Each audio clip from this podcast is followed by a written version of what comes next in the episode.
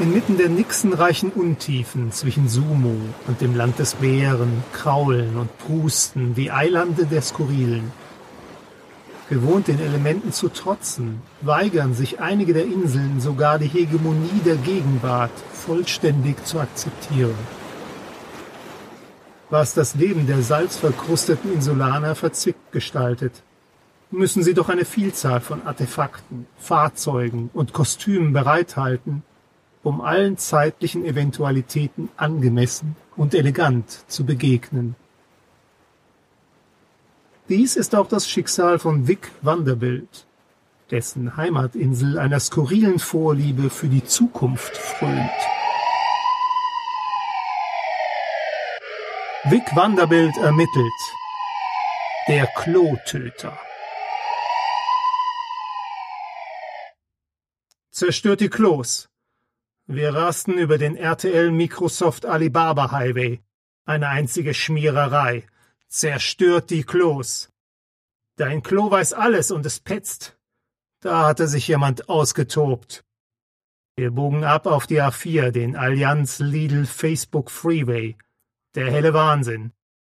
Die Lärmschutzwände, Hinweisschilder, die LED-Reklametafeln, die ihre Botschaften nun durch das Geschmier mit verminderter Kraft abstrahlten. Besudelt. Ich maß die Lichtdichte einer der Tafeln. Ein Verlust von 61 Prozent Werbewirkung. Das gab diesem Fall Priorität. Das leidige Kannibalenmassaker an den Kaffeefahrtlern trat in den Hintergrund. Seniorenbüsschen muss warten. Okay, Vic, du bist der Diensthabende. Zieht die Spurensicherung ab. Das hier war die wahre Gräueltat. Werbebotschaften unkenntlich machen. Und übermorgen? Was dann? Satellitenschüsseln zertreten?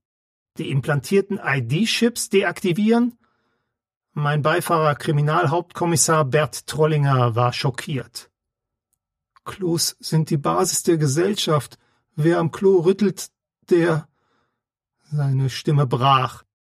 Ich klopfte ihm besänftigend auf die Schulter, doch die Tränen rollten bereits. Er war Einzelkind, und das Familienklo hatte einen Großteil seiner Erziehung übernommen. Ohne das Klo? hatte er mir mal gebeichtet. Ich weiß wirklich nicht, wo ich wäre. Ist ja gut, Bert. Klos sind echte Kameraden. Ja, das waren sie und verdammt gute Detectives. Die vernetzten Klos übermittelten ihre Informationen an die Server der Vereinten Werkspolizeien und das Klüngelministerium. Durch die Datenströme aus den Abermillionen öffentlicher und privater Klos ließen sich nicht nur exakte Bewegungsprofile erstellen, es war auch üblich, nach Abbauprodukten diverser Drogen zu fahnden. Nebenbei wurde der Gesundheitszustand diagnostiziert. Ein Segen. Seuchenausbrüche, selbst die Ausbreitung simpelster Erkältungskrankheiten konnten gestoppt werden weil jedes Klo seine Daten brav meldet. Bereits bei leichter Ansteckungsgefahr schnappt die Toilettentüre automatisch zu. Der Erregerherd bleibt in Quarantäne. Gut dafür vorzusorgen.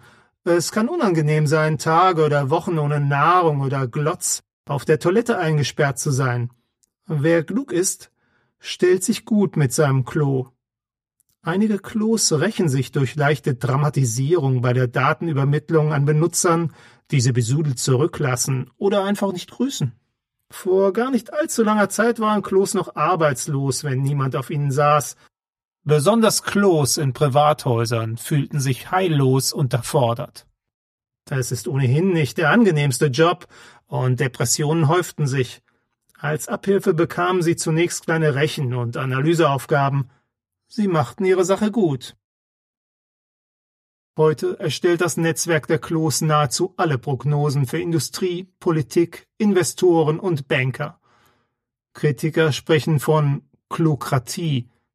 Das ist hochgegriffen, nur weil wir nur noch auf dem Klo wählen dürfen? Bisher sind Klos in den Aufsichtsräten und Parteivorständen weit unterrepräsentiert. Sie gelten als wenig charismatisch. Die meisten Aufsichtsratsvorsitzenden plappern dennoch nur nach, was die Klos ihnen vorgurgeln. Intelligente Klos sind ein Segen für die Versicherungs- und Kreditwirtschaft, die Sozialsysteme, die Börse und natürlich für die vereinten Werkspolizeien. Wildpinkeln und sonstige illegale Ausscheidungsentsorgung werden deshalb streng geahndet.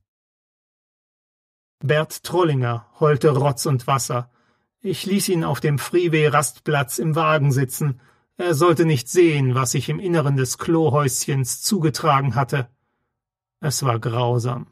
Fast bis zu den Knien wartete ich durch zerstörte Keramik. Doch eines der Klos, wie durch ein Wunder war es völlig unversehrt.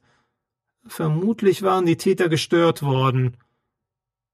Ich spürte ein Grummeln im Gedärm und setzte mich. Wunderbarer Stuhlgang, Sir.